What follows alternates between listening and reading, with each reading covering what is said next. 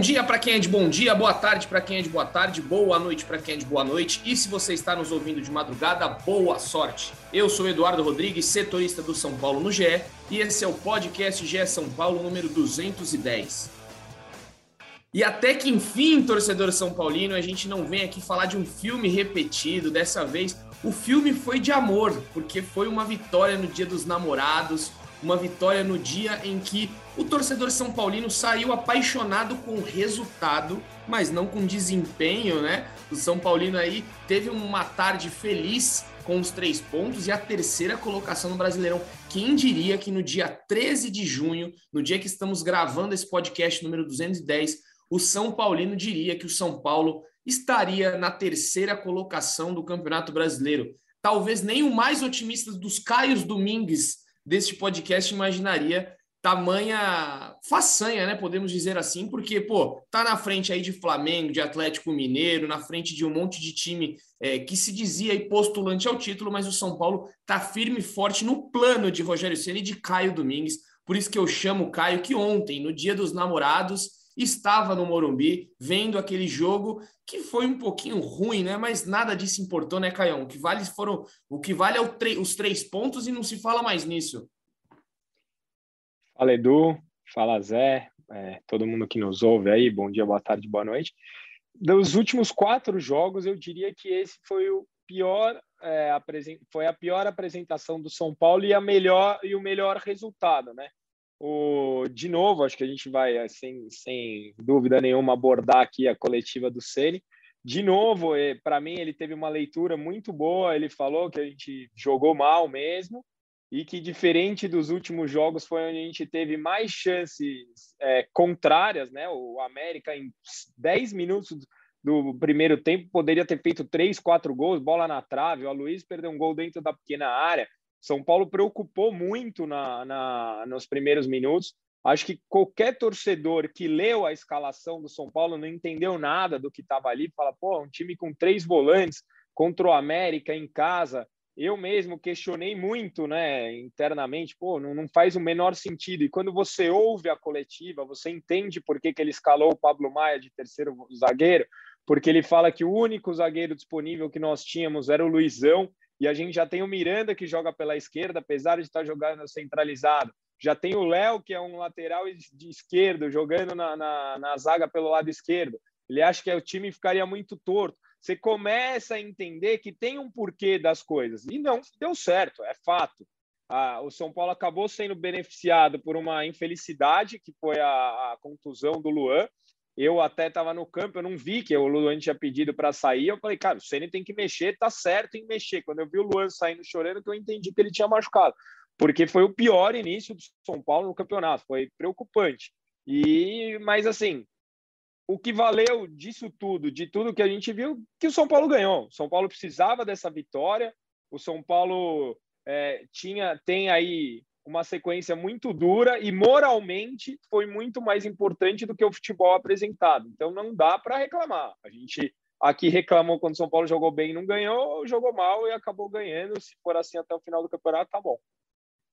É isso, então. Ontem o que valeu aí foram os três pontos, como a gente já tinha dito. E o São Paulo, por um milagre, não sofreu alguns 10 minutos iniciais. A gente vai comentar muito sobre é, essa coletiva do Ceni que foram muitas respostas ali né, que ele deu. Sempre as coletivas dele são muito importantes e interessantes. E foi uma coletiva aí que teve 25 minutos, foi, foram muitas perguntas, inclusive uma cutucada, né? A torcida ficou, pegou no meu pé de ontem para hoje. Eu gosto, eu gosto da polêmica, assim, quando a torcida vem, porque ele só vem o lead, né? Não é a matéria inteira. Mas enfim, isso é papo para daqui a pouco. Antes disso, vou chamar José Edgar, que está aqui conosco para falar um pouquinho aí deste São Paulo 1, América 1, Zé. Esperava o São Paulo em terceiro no dia 13 do 6. Oh, é América 0. Isso, 1 a 0. Boa tarde. É, é tanto empate 1 a 1, 1 a 1, 1 a 1 que a gente colocou a gente no automático, né? É, Exato. Gente, um abraço para você, um abraço para o Caio, um abraço para São Paulino, para São Paulina que nos escuta e mais um podcast do GE. É, o Caio resumiu basicamente na primeira frase dele o que foi a tarde de domingo no Morumbi, né? Apesar de todo o amor pelo resultado positivo e a terceira colocação no Campeonato Brasileiro, foi talvez a pior atuação do São Paulo nas últimas semanas, mas o torcedor tá nem aí. O torcedor comemorou os três pontos, três pontos fundamentais e que aproximaram o São Paulo ali da, da disputa pelas primeiras posições do brasileiro e deixaram o time no G4. Mas é, foi mais uma vez uma, uma escalação do Rogério Ceni que chamou muito a minha atenção.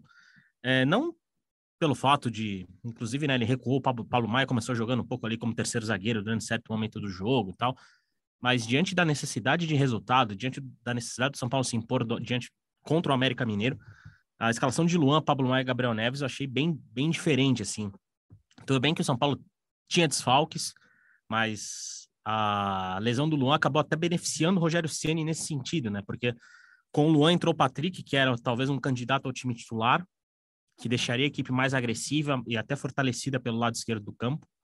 E a lesão do Luan, que já até antecipar é, qualquer questionamento, ainda não temos novidades sobre o Luan, tá? Você que está escutando nosso podcast, ainda não há qualquer novidade sobre a lesão do Luan.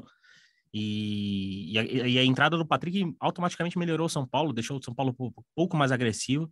Até porque o América Mineiro, durante a primeira etapa, acho que o filme se inverteu um pouco, né? Se as primeiras etapas recentes a gente falava de um São Paulo dominante, de um São Paulo que se impunha sobre os adversários e que criava oportunidades. O América teve muita chance para fazer um a 0 no primeiro tempo, né? Em pleno Morumbi.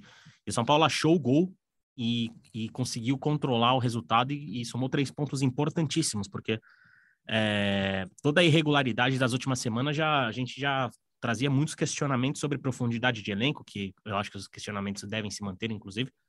Mas o São Paulo estava precisando vencer, independente da forma que que essa vitória iria se apresentar. Foi a pior atuação das últimas semanas, mas o melhor resultado, e isso fez o torcedor amar no dia 12. Começar bem a semana, Eduardo Rodrigues. E você? Você amou no dia 12, cara? Ah, eu sou um eterno apaixonado, né, cara? Então, eu amo todos os dias, não só no dia 12. Eu sou um é eterno isso. apaixonado. É isso. Quando Edu, quando Edu. É que as pessoas não têm acesso às imagens desse podcast. Quem sabe um dia terão. Eduardo tem uma viola bem postada na parede. Ah, mas o pessoal conhece da, da, dos da central é. do GE, das entradas aí, não é um inclusive, problema. Inclusive foi abordado no show do Metallica falando que gostava de sertanejo, né? É, exatamente. Mas é, mas é isso. quando, quando, quando, Eduardo Rodrigues pega o seu violão e começa a soltar a sua voz, não há quem não se apaixone.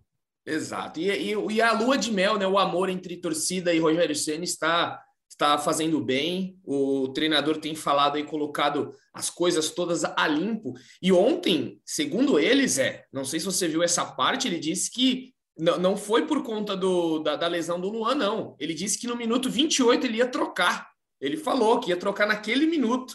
Uhum. mesmo se não tivesse machucado. Ô, ô, ô Edu, eu disse. tenho sido chamado de passador de pano, mas eu mas... juro que eu vi essa movimentação. Eu juro, de verdade o Rogério já estava chamando a uns, o Charles ali há uns cinco minutos antes da substituição. E eu falei, ó, ele vai mudar porque a coisa tá feia. Aí ele chamou o Patrick e mudou o Luan rapidinho. Acho que acelerou, mas ele ia mudar no primeiro tempo, sério mesmo. Tá aí, então fica o relato de quem eu, estava. Eu sento exatamente atrás do banco, eu tinha percebido essa movimentação. E, e isso só confirmaria que o, o próprio Rogério admitindo o equívoco na escalação titular do time dele, né? Não, Com mas certeza. ele falou que errou. Ele falou que ele, ele disse mesmo que não deu certo. E teve até uma pergunta muito boa, né? Que eu não lembro quem fez agora, que perguntou: foi um erro de escalação, de execução, ou foi o América que conseguiu é, anular? E aí ele falou: pô, a gente pensou no Pablo Maia, só que ele levou duas bolas nas costas, ele não conseguiu, o Luan não estava bem, o Luan não conseguiu encontrar ninguém. Então o Rogério, ele admitiu ontem, né? Isso que está sendo legal das entrevistas, que ele, ele fala o que tem que ser falado. Tem vezes que ele dá uma deslizadinha em alguma coisa, só que ele falou errei, é, tipo, não falou com essas palavras, né? Mas demonstrou ali que sim, ele errou e, e falou beleza, errei não. e consertei. Deu tempo, né?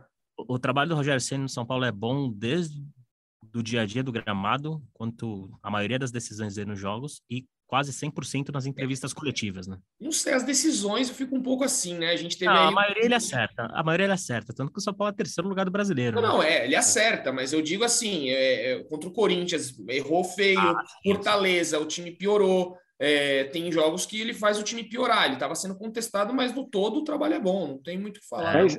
A, a, questão é que eu não sei se é ele que faz o time piorar, né? A gente, é, é óbvio que ele erra, mas a, individualmente o São Paulo não vem bem, cara. São dois, três jogadores aí que vêm bem individualmente, que é o Sim. Caleri, que mesmo assim não faz gol, não fez gol esse jogo, mas eu achei que ele participou menos do que o normal. O, o, o Miranda, que começou a jogar no São Paulo, individualmente está muito mal. Vamos, vamos, já que você falou de individual, o nosso querido Felipe Ruiz, que não está presente é porque ele está numa gravação, mandou o áudio aqui do top 3 dele, a gente vai colocar aqui para debater. Eu acho que não tem muito, eu vi ontem o top 3 dele, acho que na primeira vez na história eu concordo com todas as, as colocações dele, mas vamos ouvir aqui o senhor Felipe Ruiz El Praz.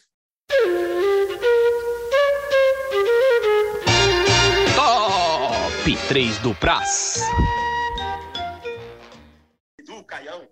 Sempre bom demais. É, tá dando ar da graça aqui no podcast. É mais para falar do top 3, né, que já era aquele debate. Um top 3 hoje, milagroso. Eduardo Rodrigues confirmou que estava de concordância total comigo, concordou com todos os tópicos do top 3. É um milagre, velho. Mas isso aconteceu. O melhor em campo foi ele, Miranda. Ele, na transmissão da Globo, jogou demais o Miranda. Ganhou por alto, por, pelo alto, por, por baixo. É, tempo de bola preciso. Foi o Miranda dos velhos tempos. Jogou de terno praticamente, não perdeu uma bola. Miranda tá voltando. Três jogos bons seguidos. Não deve sair do time, hein? Segundo, para mim, melhor em campo, Jandrei. Se não fosse o Jandrei ontem, o cenário poderia ter sido muito pior. O América ajudou também, perdeu vários gols enquanto dominou o São Paulo nos primeiros 30 minutos, mas o Jandrei teve a sua parcela de contribuição. Pegou um chute cruzado, pegou uma cabeçada difícil. É, o Jandrei até brinquei no top 3 ali, no Twitter que ele tomou quatro pontos na cabeça e ajudou o São Paulo a conquistar três ontem. O Jandrei foi importantíssimo. E o terceiro é, é melhor é, em campo, no jogo de ontem eu coloquei o Patrick. Não foi espetacular, mas o Patrick entrou no lugar do Luan e melhorou um pouco o São Paulo. Deu uma dinâmica, chegou à área, fez o gol de cabeça, teve um outro chute no segundo tempo. É, pela esquerda ali conseguiu criar uma outra jogada. E um jogo de pouco brilho criativo do São Paulo, o Patrick, para mim, foi o que mais tentou algo pela esquerda. Fiz uma brincadeira ali no negativo, coloquei um, dois e três, os três piores do São Paulo, Rogério.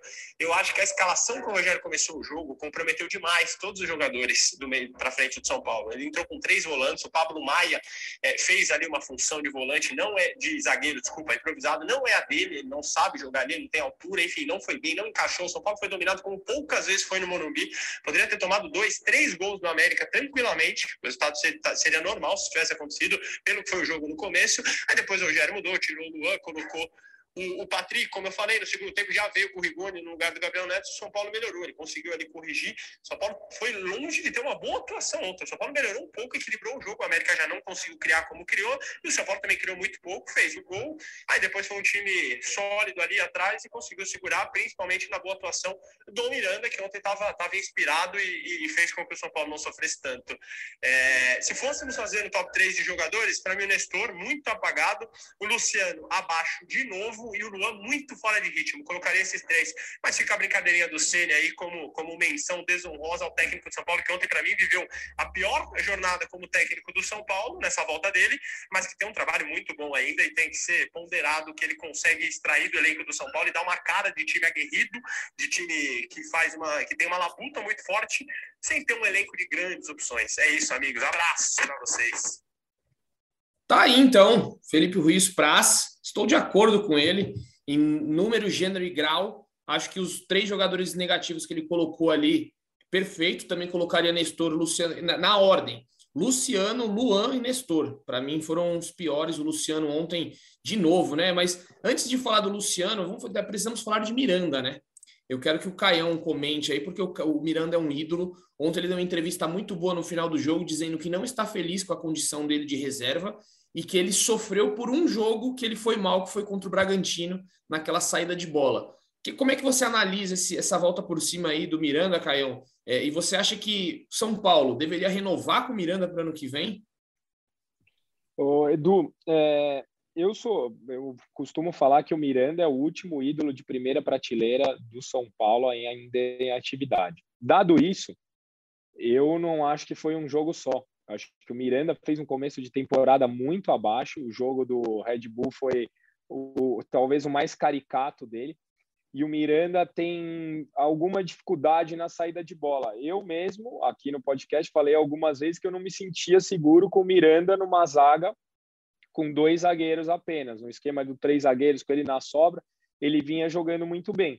E esse jogo contra o América, que tem jogadores de velocidade, estou falando isso porque eu estou copiando a entrevista do Rogério, que falou que contra o Curitiba tinha lá o, o Tony Anderson, que é maior, mais fixo, agora contra o América tinha um cara de velocidade. O Miranda saiu bem nas duas. Então, acho sim que o Miranda vai se firmando, acho que ele tem possibilidade de se manter como titular, mas não acho que foi apenas um jogo. Acho que ele vinha muito mal no começo da temporada, acho que ele errou é, algumas, alguns botes, tinha dificuldade em acompanhar atacante, tá certo, ele teve Covid, a gente sabe como é a recuperação individual de cada atleta, até para entrar em forma tal, mas sim, vem jogando muito bem e passa a gerar confiança na torcida de novo. Ele é fundamental para São Paulo, ele é importante. Sobre renovação, acho que é cedo ainda para a gente falar. Vamos esperar pelo menos aí mais um, dois meses para a gente acompanhar, porque os últimos jogadores que renovaram com São Paulo, nenhum jogou bola depois. É, eu pergunto agora porque ele já pode assinar um pré-contrato, né? Já chegamos aí em junho, ele já pode sair de graça. É, assim, não vai vender, não vai ser uma venda, né? É incrível, mas ele já pode assinar com alguém aí para deixar o clube. Então, por isso que pergunto agora em junho, porque. Mas é aquela coisa também, né? O Miranda é o Miranda e ele não vai fazer nenhuma sacanagem com o clube, é. coisa do tipo. Então. E, e, depois da recepção da torcida do Curitiba para ele, acho que ele vai pensar duas vezes, porque eu imaginava ele saindo do São Paulo indo para o Curitiba para encerrar a carreira tal. Acho que agora ele pensa duas vezes. A chance dele ir para o Curitiba era bem reduzida, viu, Caião? Para ser bem sincero. É. até soltou uma matéria no dia do jogo contra o Curitiba. O pessoal que trabalha com Miranda, é, Miranda vai deixar para definir o futuro dele lá para setembro, outubro, né? A gente já vem é. falando isso há algum tempo já. Miranda tem muita paciência e tem muito mercado, apesar de, da idade que tem, né? Miranda 30, tem 37 anos, mas é um dos melhores zagueiros do Brasil nas últimas décadas. E diante de todo esse contexto, ele né, tem muita paciência para definir o futuro, mas o Curitiba era uma opção bem difícil pensando no futuro, né? Até porque não está descartada, por exemplo, a possibilidade do Miranda se aposentar no, no fim da temporada, né? É, é uma, algo que ele vai ainda pensar, mas que nos últimos três jogos acho que deu, deu uma amostra de que recuperou uma parte do tempo perdido, porque eu concordo muito com o Caio. A gente acaba se apegando muito ao jogo contra o Red Bull, mas o início de temporada do Miranda foi muito preocupante. O jogo contra o Ituano pelo Campeonato Paulista, que ele perde a bola que o pênalti, acontece o pênalti que o Jandrei defende também, ele vai muito mal naquele jogo contra o Ituano. Então foram, foram partidas muito preocupantes e que o Rogério, né, só tirou o Miranda do time por uma sequência. Talvez o jogo contra o Red Bull tenha simbolizado toda essa sequência, né? E realmente foi uma atuação, talvez uma das piores atuações do Miranda que a gente tenha visto na vida mas o Miranda saiu ti, do time por uma questão de sequência. Eu acho difícil, talvez, é, é, imaginar qual que vai ser o futuro de São Paulo nesse, nessa questão do sistema defensivo, porque o Miranda pode ter evoluído nos últimos jogos, mas difícil pensar no São Paulo sem o Arboleda no sistema de defesa. E, e, o Rogério mostra muito bem que no sistema de três zagueiros ele gosta de ter o Diego aberto na direita e o Léo aberto na esquerda para ajudar nessa questão de saída de bola. Não sei se vai jogar o Arboleda, que vinha sendo o homem da sobra, vai jogar ele pelo lado esquerdo, para botar o Miranda na sobra, vai tirar o Diego? Não imagino que tire o Diego do time. Então é uma coisa que o Rogério vai se pensar, mas talvez seja o saldo mais positivo seja o fato do Rogério ter mais uma opção confiável para o sistema defensivo, porque o, o, a zaga é um, é um dos setores que a comissão técnica trabalhava com a possibilidade de trazer um reforço. Aliás, esse reforço não será o Igor Rabelo, porque o Igor Rabelo, há poucos minutos, né, agora são 16 horas e 39 minutos, há poucos minutos o Atlético Mineiro anunciou a renovação dele. E o Igor Rabelo era um nome da pauta de São Paulo, era um nome aprovado pela comissão técnica, que teve negociação lá atrás e que agora o Atlético Mineiro anunciou a renovação. Então, ter o Miranda bem é ter mais uma opção para um elenco que já é, certo, de certa forma, limitado. E tem um Luizão que entra bem, mas ainda é muito jovem. Tem o Beraldo de seleção sub-20, que também é muito jovem. Então, ter alguém como o Miranda novamente mostrando um futebol bem confiável, eu acho que é a grande notícia da, da semana para o Rogério. Zé, se o São Paulo, por exemplo, repete nas, na Copa do Brasil o resultado que foi no Morumbi, ganhando Palmeiras de 3 a 1 num jogo de volta no Allianz, dado o histórico, não daria para encaixar um setor defensivo com Miranda na sobra, Arboleda pela esquerda, Diego pela direita e Léo na, na lateral esquerda. Um time um pouco mais defensivo, solta o Igor Vinícius, São Paulo tem uma opção de contra-ataque, que o Rogério tentou nesse jogo, porque a gente fala que não tem um jogador de velocidade, tem uma hora que ninguém entendeu ali, pô, Luciano para entrar o Rafinha, ele deixou o Rafinha na lateral e soltou o Igor Vinícius quase como um ponta. Pode Sim. ser uma alternativa para o São Paulo. São Paulo ganhou mais uma opção tática com, com o Miranda jogando bem. Sem dúvida, sem dúvida. É, é, é, mais uma opção confiável que pode fazer o Rogério variar o time. É uma opção. E, e, e além do Igor, ele tem o Wellington, que pode fazer isso pela esquerda também, também. contra-ataque. Então, é, o, o, Miranda não vinha sendo uma opção confiável. Então o Rogério estava muito limitado a três zagueiros mesmo de confiança no elenco, né? O Diego, o Léo e o, e o Arboleda. E essa saída do Arboleda, coincidentemente, serviu para o Miranda ganhar espaço, recuperar terreno e se mostrar um jogador bem confiável, um jogador de, de primeira linha, como foram as atuações, tanto contra o Curitiba, como contra o Havaí, e agora, né, nesse jogo no Morumbi contra o América Mineiro. Então, é, ter o Miranda abre mais o leque de opções para o Rogério trabalhar diante de um elenco até, de certa forma, limitado que ele tem. Aliás, é, é, aliás essa é uma das observações que, que a, gente, a gente vai falar da coletiva, né, Edu? Mas foi uma, uma fala interessante do Rogério de, de trazer a torcida um pouco para a presente realidade do São Paulo, né? Porque o Rogério, às vezes, considera a cobrança acima do elenco que São Paulo entrega, que o São Paulo tem.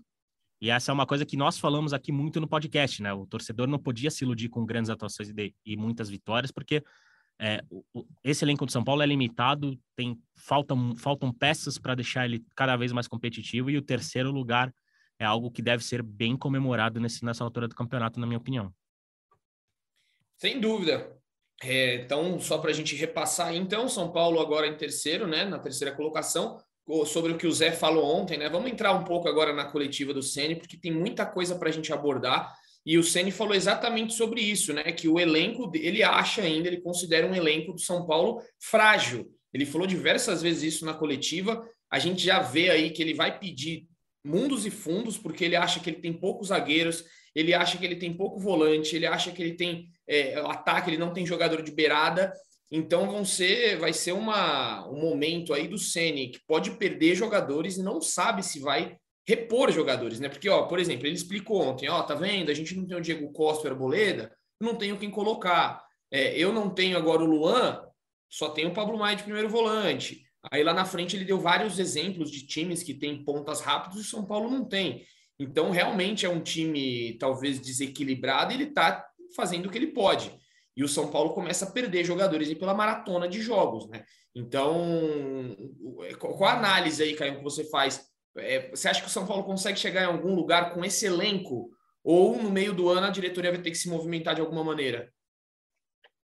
vai depender do tamanho da ambição dos caras. O São Paulo tem que se, tem que se movimentar, tá claro, as carências aí estão tão públicas, todo mundo sabe.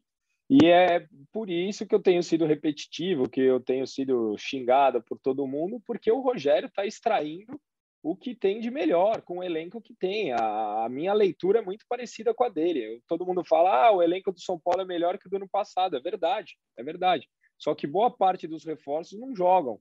E, me, e é um elenco com. Você pega um time que quase caiu ano passado, que você trouxe o Nicão, que praticamente não joga, o Patrick, que agora começou a dar alguns sinais que pode ajudar, o Rafinha, sim, titular inquestionável, e o outro, quem foi? Ah, bom, nem lembro. Ah, o Jandrei, que é titular. É um, você pega esses quatro times, aí você vê esses quatro jogadores, e você pega um time que quase, quase caiu, não, mas que brigou para não cair, para terceiro colocado. Então, olha o tamanho da evolução do São Paulo. Então, eu entendo sim que o São Paulo tem carências e que se quiser sonhar com alguma coisa alta no campeonato, tem que investir, tem que investir. Como vai fazer? Putz, eu não sei. Mas tem que investir. É, e, e, e tem um porém também, né? A gente está falando disso agora em junho, sendo que o São Paulo não tem talvez a, a, sua peça mais versátil, mais importante do elenco, falando do jogador de linha que é o Gabriel Sar, que deve voltar Aliás, São Paulo nem conta muito com o Gabriel Sara para essa temporada, para ser bem sincero, né? Isso obviamente vai depender da evolução dele, mas lá para setembro talvez a gente né, possa tê-lo de o, o São Paulo possa tê-lo de volta. E há grandes possibilidades de perder dois nomes fundamentais desse elenco, que são o Rodrigo Nestor e o Igor Gomes, né? Que são dois alvos do, do mercado.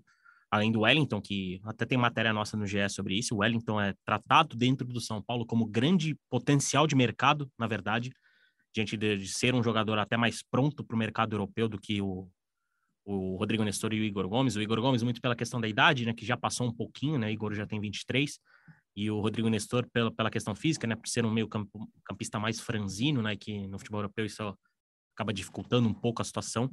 E sem o Gabriel Sara, o Wellington é quem surge como, como grande nome do mercado. Então, o São Paulo tem que estar muito atento, porque se perder ou o Rodrigo Nestor ou o Igor Gomes, ou quem sabe até os dois, né, dependendo de propostas, dificilmente vai conseguir uma reposição. E aí entra naquela questão de sinceridade que o Rogério abordou há algumas semanas. Se perder dois jogadores desse calibre, os pontos de agora vão ser fundamentais lá na frente, pensando em outra briga. Não para a briga que o torcedor está encarando agora, que é uma briga de G4, uma vaga de Libertadores. Dependendo do, da situação de mercado, e o São Paulo vai ter dificuldade de qualquer tipo de reposição em virtude da questão financeira do clube, esses pontos podem ser importantes pensando na outra metade da tabela. Então, é, é a gente está analisando o elenco, o elenco do São Paulo já tem dificuldades, falando agora em junho, essas dificuldades podem aumentar ainda mais depois da abertura da janela de transferência. Exatamente, e vamos entrar, abordar outras, passando a régua nessa coisa das contratações, a gente sempre fala bastante aqui, mas outras duas coisas me chamaram a atenção ontem na, na coletiva do Sene, que foi Luan e André Anderson. Por incrível que pareça, né? Teve uma, uma, um recado aí, André Anderson. Não sei se vocês pegaram essa daí, mas eh, acho que pouca gente pegou. André Anderson precisa entender mais da parte tática. Isso daí me pegou muito, porque, pô, ele foi contratado porque era um jogador inteligente na parte tática, era o que todo mundo falava, um jogador que jogou na Itália, que entende muito da parte tática, e ontem o Ceni mandou essa, falou: o André Anderson precisa entender mais da parte tática. E aí? Por que a contratação de André Anderson me, me veio a questão? Vocês explicam isso? Não.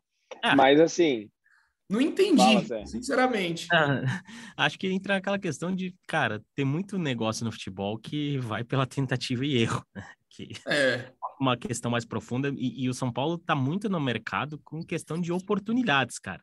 São Paulo não tem muito, muito, muito leque para escolher o, o, quem é. ele é mesmo. Então, o André Anderson surgiu como oportunidade. Teve uma análise anterior, o Rogério aprovou e chegou, mas Realmente falta, talvez o Rogério tenha falado de parte tática, talvez entre um pouco na questão de entrosamento, né? Porque o André Anderson disputava um... e o André Anderson também não jogava muito no futebol italiano, né? é, eu ia falar dele. isso. Se jogasse, ele não voltava. Exatamente. Ele não era um jogador muito ativo na Lazio, não era um jogador titular da Lazio. Então, ele chegou ao São Paulo também penando por falta de ritmo. E, e, e vai, ele precisa entender o futebol brasileiro. E o André Anderson foi um cara que chegou é, no meio da temporada, no meio do Campeonato Paulista, tipo, quase no fim da janela de transferência. Então leva tempo mesmo. Eu acho que o Rogério citou a parte tática, mas eu acho que vai, vai além disso. Vai uma questão técnica, uma questão de, de entrosamento com o elenco também, porque André Anderson é um jogador que, né, sempre falaram dessa questão tática, um jogador que pisa na área, um jogador que finaliza, um jogador que municia o ataque, mas ele ainda não conseguiu encontrar esse espaço no, dentro de São Paulo, não. Pode ir lá, Caio, pode não, eu ia dizer mais ou menos isso, que se ele tivesse todo esse papel lá na Itália, dificilmente ele estaria no São Paulo sem o São Paulo ter que pagar milhões por isso. É. É, acho que o, o, o, importante no São Paulo, como a gente falou aqui semana passada, o São Paulo é um time muito mais coletivo do que individual. São Paulo é um elenco inferior a, a, aos principais times do campeonato e a gente só vai ganhar alguma coisa se a gente jogar em conjunto. Então, acho que todo mundo, para jogar, precisa entender qual é o seu papel dentro do elenco. Se ele ainda não entendeu, temos que esperar ou desistir, né? É isso. E aí, né, uma outra questão é sobre o Luan. Ontem, mais uma vez, o Ceni disse que o Luan precisa é, melhorar a parte física dele. Deu vários recados ali, já na primeira vez que o Ceni fala isso do Luan. Como o Zé já trouxe a gente não tem muita atualização ainda, mas pelo que eu ouvi ontem pós-jogo, é uma lesão no mesmo lugar que ele sofreu a outra grave e rara, que foi do ano passado, né? Em outubro do ano passado, e tirou ele durante quase outubro, novembro, dezembro, janeiro, fevereiro, uns quatro meses aí, ele ficou fora de quatro a cinco meses. Então, pelo que eu soube ontem, é muito parecida Vamos esperar mais informações, mas acredito que vai perder um bom tempinho aí. E o Ceni falou: precisa abrir mão de muitas coisas da vida. Foi esse recado que o Ceni deixou pro Luan. E aí, pelo que a gente já, já conversou com algumas pessoas, a cabeça do Luan não estava muito legal, né? Teve até aquele episódio que ele apagou as fotos do Instagram dele, não queria muito papo. O Luan não tá bem, né, Zé, de cabeça? Podemos Olha, dizer assim, não tá muito legal a parte psicológica do Luan, né? Ele já teve pior nessa situação, pelos relatos que a gente tem, viu, Edu? Mas ele passou por um. vem passando por né, tratamento com psicólogo, né? Tem tido esse acompanhamento de saúde mental, que é importante. E essa, esse é um ponto que, né, São Paulo deu muita atenção para o Luan, principalmente. É, é um processo muito difícil na recuperação dele, é uma lesão extremamente rara, né? Lembro no dia que a gente soube da, da lesão dele, para conseguir explicar, a gente ficou ouvindo o médico, né, para conseguir explicar o que, que o Luan teve. Então é, é algo que, né, ele se perdeu no meio do caminho algumas coisas, né, como, como o Rogério trouxe, mas é um cara que vem sendo acompanhado de perto nesse lado psicológico, né, tem consultado, chegou a contratar personal fora para melhorar a parte física, então é um cara que tem tentado e tem contado com muito apoio dentro de São Paulo, inclusive jogadores mais experientes, alguns ficam em cima do Luan, né, jogadores mais próximos dele, ficam conversando, ficam dando conselhos, ficam bem em cima, e o Luan estava se recuperando, ele estava treinando bem, de acordo com os relatos, ele estava aumentando essa questão de mobilidade dele, tinha melhorado a questão de saúde mental, de foco, com, com esse tratamento psicólogo, com psicólogo que ele vem tendo né, há alguns meses. E a lesão vem num pior momento, né? Porque ele tinha feito uma ótima partida contra o Curitiba, tudo bem, ele não estava bem nos primeiros minutos contra, contra o América Mineiro, mas é, assim como o time todo, né? Assim como o time todo, exatamente. E, e, vem uma lesão no mesmo lugar que acaba, é, é impossível não mexer com a cabeça do cara, né? Então ele vai precisar de muita resiliência, vai precisar de muito apoio dos amigos, da família. A família do Luan, inclusive, estava no Morumbi ontem e, e viu né, o, o, que aconteceu, que foi bem chato. Então é, é, é, o Luan vai ter que ter bastante resiliência, vai ter que ter muito apoio, dependendo da, da gravidade do, da lesão, né? É, vamos ver o que, que vai acontecer. Prova provavelmente a gente deve ter o resultado mais aprofundado do que aconteceu com o Luan só nessa terça-feira, né? Quando São Paulo volta ativa. A gente segue em cima, segue falando com fontes, tentando descobrir o que aconteceu com o Luan, mas é, é, a cena foi muito preocupante e diante desse, desse, contexto que eu trouxe, né, que a gente tem trazido nas últimas semanas, do Luan cuidando da saúde mental, do Luan ter se desconectado um pouco, do, do deste recado dado pelo Rogério, é algo preocupante, porque uma lesão grave no mesmo lugar pode né, atrapalhar bastante essa evolução que o Luan vem tendo nas últimas semanas de São Paulo. Nada a comentar, Caio? Não, acho que é por aí mesmo. Estou com o Zé. É, gosto muito do Luan, fico preocupado até com, com essa contusão, porque o São Paulo parou embora, o né? Palmeiras. Né? É, o São Paulo parou o Palmeiras no ano passado graças ao Luan. Tanto que o Rafael Veiga, em várias entrevistas, disse que é o marcador mais difícil que ele enfrentou. Apesar de. No jogo é... no podcast passado, você chegou a falar que estava é. otimista com a volta do Luan. Pois é, agora eu já estou preocupado, mas momento Cid Moreira, quando colocam obstáculos no seu caminho para duvidar da sua fé, é que você tem que ter mais fé e passaremos, seremos campeões da Copa do Brasil. Mister Filosofou agora, é. é. Que isso, muito bem. E aí, para a gente só fechar, né, este catadão aí da entrevista do Ceni, dos highlights da entrevista do Ceni, que sempre rendem muita coisa, teve o, o fator aí lesões, né? Eu fiz a pergunta para o Ceni, a hora que eu falei que as lesões tinham aumentado, ele fez não, não, não, não, não, não, não. Me travou ali, acabou com a minha pergunta, mas foi muito boa a resposta porque ele disse, né, que explicou lesão por lesão e disse que a única, única lesão muscular é Andrés Colorado. Os demais, é, é assim, eu desconhecia, por exemplo, Diego Costa. Chegou no material de imprensa lá, edema no adutor da coxa direita. Eu, desculpa, eu como jornalista, não sou médico, um edema para mim é, uma, é, é o início de uma lesão muscular.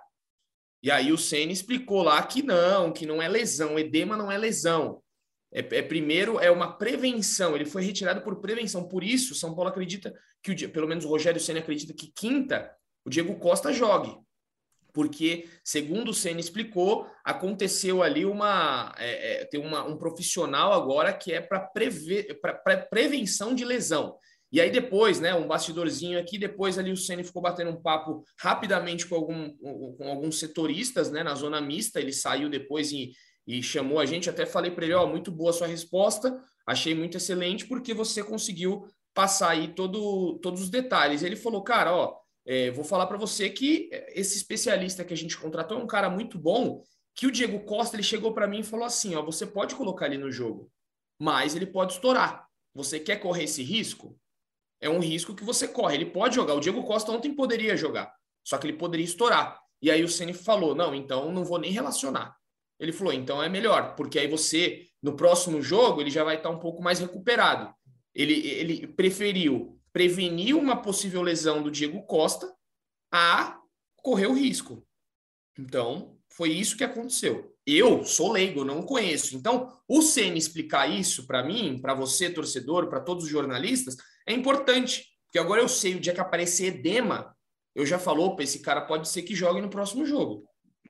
Pelo menos. Ô, Edu, como não, torcedor, cara, independente do termo técnico, edema, não sei o quê, é um assunto que era importante para mim. Eu tenho visto a quantidade de lesões aumentarem. Eu não sou médico também e eu quero saber o que está acontecendo no clube. Para mim foi uma pergunta importante, uma resposta mais importante ainda, porque trouxe um monte de novidades para a gente. Eu não sabia desse profissional, eu não sabia que o São Paulo está investindo, que trouxe dois caras lá de Cutia para o setor médico. É uma coisa que toda vez aqui no podcast eu fico batendo, batendo, batendo. Pô, é algo que vamos esperar um pouquinho. E eu é. ainda falei para você, eu ainda gostaria de ouvi-lo sobre a recuperação. Eu acho que o seu papel, não estou aqui, meu, não é porque a gente está junto no mesmo podcast. Seu papel é fazer perguntas que tenham interesse do torcedor. Eu não quero saber se ele acha que o Caleri é não sei o quê, porque todo mundo já sabe o que ele acha do Caleri. Eu quero saber exatamente isso, algo que comprometa o São Paulo na temporada. São Paulo vai para o jogo do Palmeiras com um monte de desfalque. Eu queria entender um pouco mais. Para mim, uma pergunta boa, uma resposta excelente. Aliás, posso soltar uma cornetinha aqui, Edu? Você pode tudo aqui, você pode tudo. A gente precisou que o Rogério falasse publicamente, expusesse na entrevista coletiva a contratação de um profissional que melhoraria, que melhora a questão do DM de São Paulo. Isso é então, é isso. Fica a reflexão. É isso. Exatamente esse meu ponto. Ora, tanto que eu nem sabia dessa repercussão, eu estava assistindo a entrevista, eu mandei uma mensagem para o Edu, falei, meu, excelente pergunta, na hora vai, pô, finalmente sai alguma coisa nova, sabe? Do, da, o Rogério é muito bom na coletiva porque ele é muito transparente, diferente de muitas coisas que se vê por aí, ele é transparente, cara. E ele pôs um monte de pontos importantes, um monte de pontos importantes. Eu achei ótimo. É, é, é, essa, esse eu acho que é o principal ponto das coletivas do Rogério Ceni, porque é, mesmo e, e, uma coisa que, que a gente tem que falar para o torcedor, na, principalmente, eu vou, vou, falar, vou falar por mim, pelo Edu e pelos né, muitos setoristas que a gente conhece. A gente está lá para perguntar e tentar esclarecer as dúvidas que vocês têm, que nós temos. Ninguém quer tumultuar. Ninguém está ali para tumultuar. A gente quer perguntar e vai ter pergunta dura e vai ter pergunta tranquila. Tudo, mas vai ter pergunta e, e, vai do Rogério responder. E o Rogério sempre responde as perguntas. Esse é um ponto bem positivo, que é o que o Caio falou da transparência. O Rogério tem respondido as nossas perguntas e vai ter momento que ele vai, vai agradar ou não. E, e, e como ele cortou o Edu, o torcedor tem que entender que, na, cara, na verdade, é, toda e qualquer o, o, a, a, nossa relação profissional com o Rogério é boa, é porque ele tem respondido, ele tem sido super educado, então ele, ele se antecipou a uma coisa que o Edu nem tinha abordado naquela situação, mas não tem qualquer tipo de crise, qualquer tipo de, de, de, de, de questão de relacionamento que os torcedores, muita gente em rede social quer levantar, e o Rogério tá lá e ele tem respondido as nossas perguntas e tem falado até muito mais coisa do que a gente imagina, como por exemplo a contratação de um profissional um profissional importante para prevenir lesões e que o São Paulo em nenhum momento, que o São Paulo até o momento do Rogério falar isso, estava basicamente escondendo o cara. Então, é. é. essa é a minha corneta. É, é, é, algo que, uma movimentação importante pensando em departamento médico que precisou o Rogério tomar a iniciativa de falar publicamente. Eu, eu acho que ele quis também é, proteger o próprio trabalho com relação ao rodízio de jogadores, né? Porque se fosse falado que teria um monte de lesões musculares, ué, mas aí não faz sentido o rodízio. Então ele já se antecipou, protegeu o próprio trabalho e jogou um monte de, de informações importantes aí, cara. É, e, e, e, é um ponto importante, porque ontem, pelo segundo jogo seguido, foram 10 desfalques no total. Então. É, mesmo em elenco. 11. 11. 11, exato. 11? Então. Mesmo com elencos mais é, com maior investimento, por exemplo, 11 desfalques vão fazer diferença para o Atlético, para o Flamengo e para o Palmeiras claro. também. E conseguiu ganhar, né? Exatamente. E conseguiu não perder, na verdade, né? Sim. Os quatro jogos aí. São Exato. Paulo tinha três goleiros no, ban... no, no, no jogo. Sim. Young, Exato. Thiago Couto e o Jandrei. É. é. complicado, mas enfim, eu acho que ficou muito bem esclarecida essa aspa do, do, do Rogério aí. Quem não gostou, eu sinto muito. Lá no Rio, a galera fala morde as costas, né? Não gostou, morde as costas. Adoro essa expressão carioca. Morde as costas, mané. Enfim, vamos lá, né? Vamos passar a régua aqui. Falar rapidamente, já vamos chegando ao fim do nosso podcast, porque vai ter jogo contra o Botafogo na quinta-feira. Sabe que horas, torcedor? Fique ligado aí, porque às quatro da tarde, Então, quinta-feira, 4 horas da tarde. Até ontem, um, um, dos assessores do São Paulo, eu falei, porra, jogo 4 da tarde na quinta. Ele falou, 4 não, você tá viajando. Eu falei, é 4 da tarde. Aí ele virou, não sei para quem lá, falou, mano, 4 da tarde? Falou, é feriado. Nem eu, A galera do São ah, Paulo nem é. tava ligada aqui, porque é feriado, né? Quinta-feira. Então, vai ser um jogo aí diferente. Quinta-feira às 16. Graças a Deus, porque a gente vai terminar o trabalho cedo, José. Não vai precisar Exatamente. ficar até duas da manhã. Exatamente. É, até porque, né, dia 16, né, dia 15 é meu aniversário, então é bom ter uma situação mais tranquila. Olha aí, ele já tá querendo bolo, já tá querendo biscoito aí, gente. Manda um bolo para José. Mas, mas, se o Edu for falar que vai pagar a cerveja, esquece, porque ele me convidou ontem e me desconvidou de última hora. não, não, não, ó, vou explicar para você, torcedor, passar como mentiroso aqui. Falei pro Caio, cheguei duas horas da tarde, tô aqui. É não, verdade. já tô chegando. Aí passou, fui lá, comi o meu pernilzão, delícia. Sentei, esperei, duas e meia, duas e quarenta, aí começou minha bateria, começou a acabar. Aí falei, putz, Caião, aí, muito. né? É, não, aí... não, justo. É que eu fui com eu fui com meu pai, fui com criança, aí eu demorei é. um pouco mesmo. É Mas na próxima vão ter novas oportunidades, a gente toma aquela. Mas vale o folclore, né, Zé? Oh, claro, sempre, né? Vai ficar Brincar marcado que eu dei um plano. Brincar com o Eduardo é uma das principais modalidades desse podcast. É isso. Vou ficar marcado como dei o cano no Caio Domingues. Mas enfim. É, só para falar então do jogo contra o Botafogo, o Botafogo, o Ceni gosta sempre de falar isso nas coletivas. Ah, o fulano de tal, o time fulano de tal teve um dia mais de descanso do que a gente. As coisas inverteram, Ceni, porque o Botafogo entra em campo hoje, ainda contra o Havaí, ou seja, o São Paulo terá um dia mais de descanso do que o Botafogo, que tá mal das pernas aí, tá mal na tabela. É o primeiro time fora da zona de rebaixamento e qual a sua expectativa aí é, para este jogo, Caião? Qual a expectativa de escalação? Você acha que o Arboleda volta agora, né? Você manteria, pode ser que o Diego Costa também, pelo que o Ceni falou ontem, também volte, porque foi só um, uma prevenção. E aí, mudaria alguma coisa? Você acha que agora sem Luan é Pablo Maia, vai ter que apostar no garoto? Ou você mudaria esse sistema? Como é que fica aí? Eu, eu acho que tem que manter o esquema, porque o São Paulo vai, vai evoluindo, espero, né? A tendência é essa. E eu, eu até esqueci de comentar pro, sobre o Pablo Maia. Eu achei que ele fez um começo de jogo terrível. Ele foi muito mal porque estava fora de posição. E a saída do Luan beneficiou ele. Eu achei que ele melhorou no, ao longo do jogo, quando ele foi para a posição dele. Ele desarmou um pouco mais. Eu até acho que ele está com um pouco de dificuldade no passe e nesse passe em profundidade, não só ele, o Léo tem errado muito espaço, o próprio Miranda está errando muito espaço, e acho que isso torna o jogo do São Paulo um pouco mais feio, porque o São Paulo é muito de toque de bola, então tem perdido muita bola. E o, o, na minha cabeça, tá? Eu não sou o Rogério. O sucesso do São Paulo no clássico, eu estou focado na Copa do Brasil, como vocês podem perceber. Passa por um primeiro volante que consiga conter esse meio de campo do Palmeiras, que é o ponto forte. Então, eu escalaria o São Paulo com os três zagueiros e com o Pablo Maia para a gente dar confiança e ritmo de jogo para ele.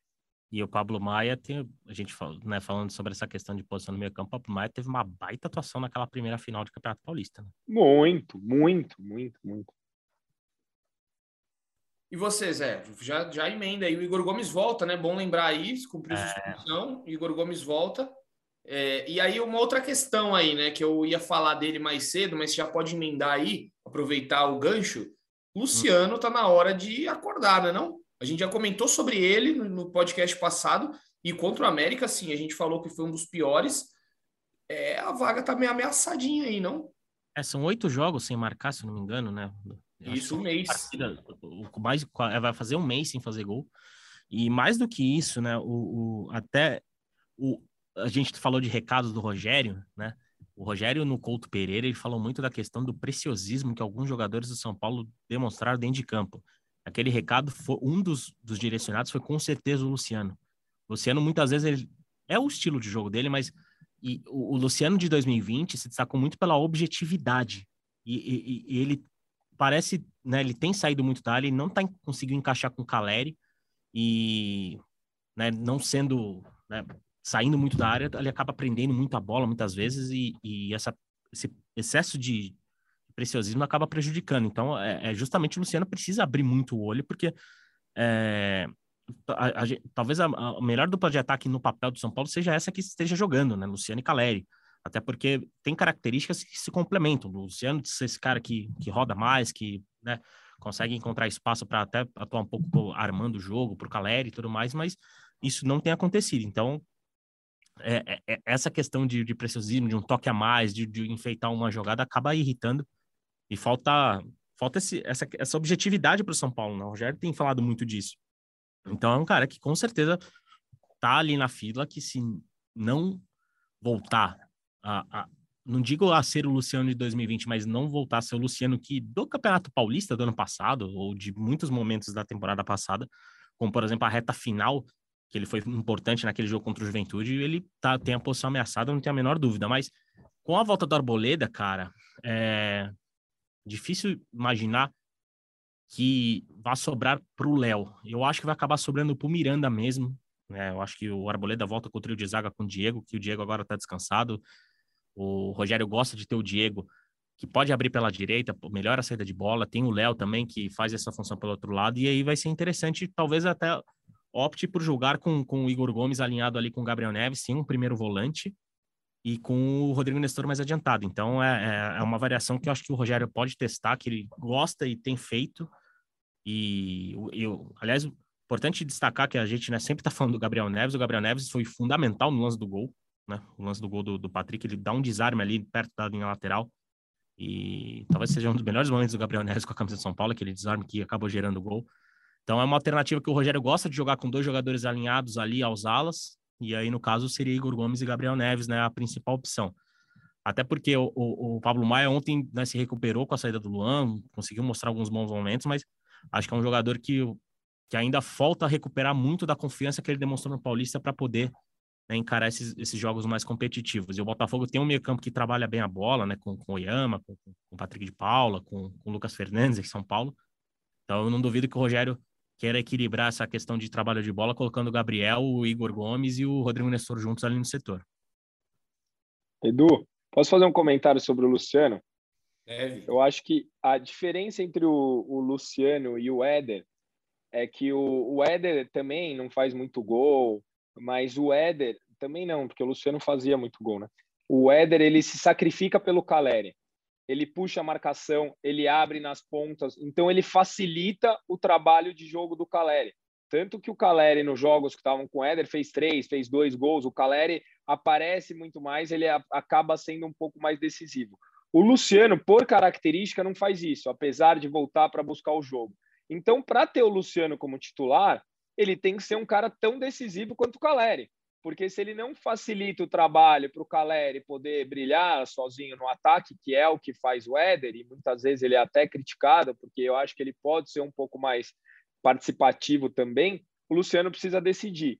Então, tá na hora de ele começar a fazer ou uma coisa ou outra. É isso, vamos aí aguardar né, as novidades de Rogério Ceni, porque ele sempre aparece com uma surpresa Ontem a gente foi surpreendido, ontem, no caso domingo, fomos surpreendidos. Vamos ver, vamos ver o que ele apronta para a quinta, porque na segunda que vem tem o Palmeiras, e aí é, com certeza ele vai preparar muito bem esse time para o jogo contra o Palmeiras. Quem sabe ele não poupe alguém contra o Botafogo, tudo pode acontecer. Rapidamente aqui, só para a gente dar a informaçãozinha final, né? O Marquinhos acabou, enfim, a passagem de Marquinhos pelo São Paulo, anunciado oficialmente pelo Arsenal. 18 milhões aí para os cofres do São Paulo foi, pom, foi pouco, mas foi é, o suficiente aí porque ele sairia de graça, não teria mais dava, Né? Oi? Foi o que dava, né? Foi o que dava, exatamente. Então, acho que tem que ser comemorado aí pelo São Paulo, porque é, o São Paulo ia perdê-lo de graça e conseguiu 18 milhões. Era como se você é, falasse, ó, o ônibus vai passar daqui a pouco, você pode pegar ele de graça, mas você paga antes para chegar um pouco antes, você paga menos, mais, né, para chegar um pouco antes. Foi o que o São Paulo fez, pagou um, o Arsenal fez, pagou um pouquinho mais para o Marquinhos chegar antes lá e foi o que aconteceu. Fim da passagem de Marquinhos, que não vai deixar saudades, até porque quase não jogou, né? Então, é, seguimos. Confesso que eu confesso que eu fiquei com uma, uma ponta de raiva sobre essa transação. Você vai torcer para o Marquinhos é, levar o Arsenal aos títulos recentes que ele tem é. conquistado, né? É, não, não vou fazer zero, que nem o presidente do Ceará, né? Não, não sou como o presidente do Ceará, mas não é um dos caras que eu vou torcer a favor, não. Quando o Arsenal estiver jogando, não é aquele time que você vai torcer, né? Deixa quieto. Não. Aliás, interessante o clássico tricolor da cidade de Londres, né? Marquinhos no Arsenal e Lucas Moura no Tottenham. É verdade.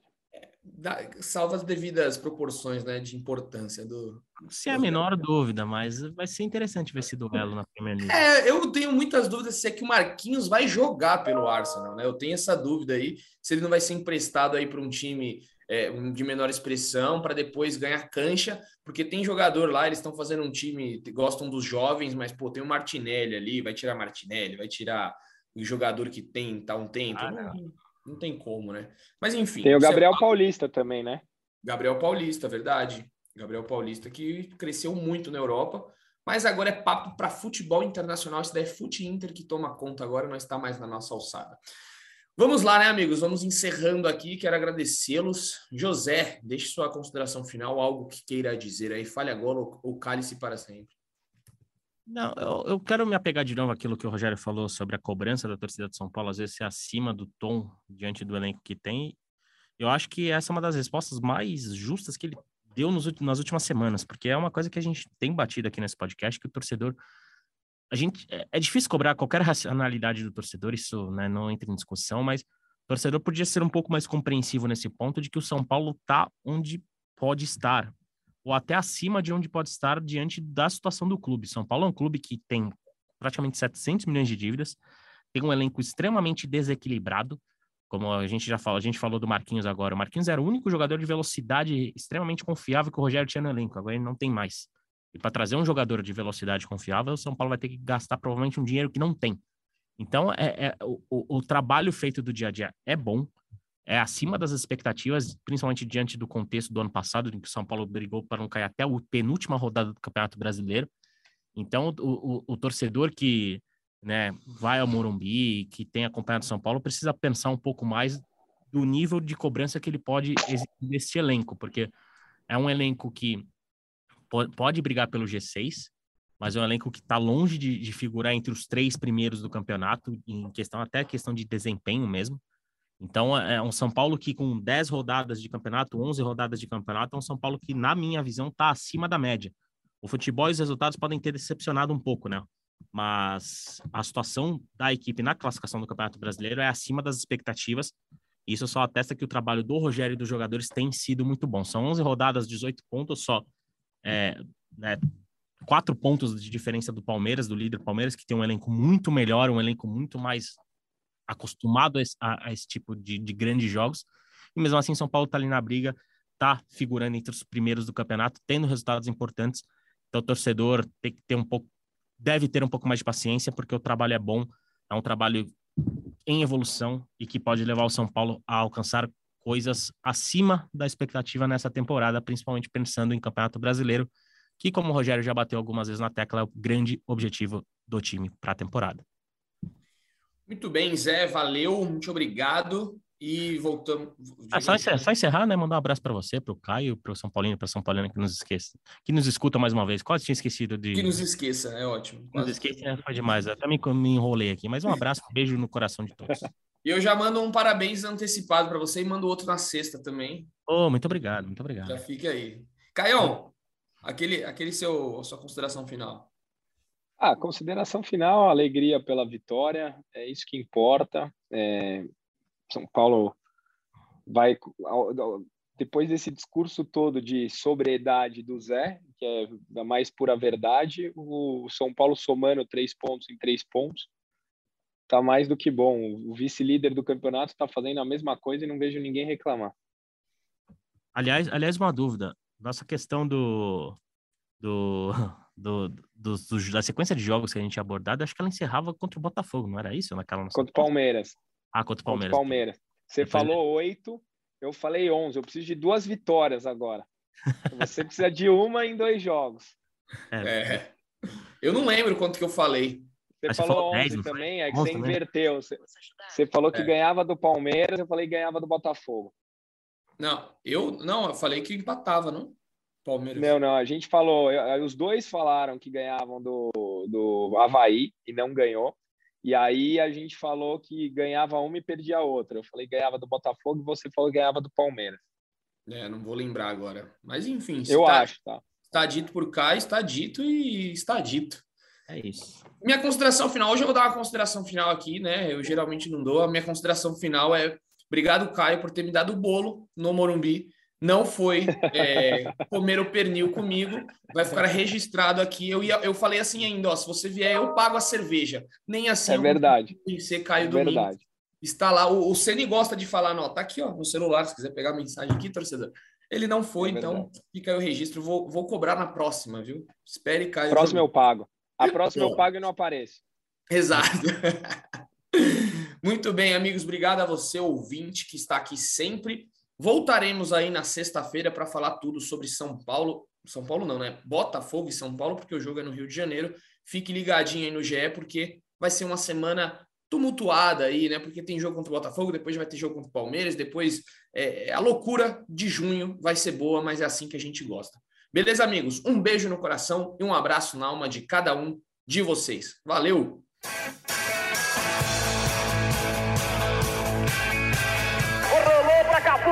Pro gol. E que gol! Partiu o Rogério, pé direito na bola, passou pela barreira!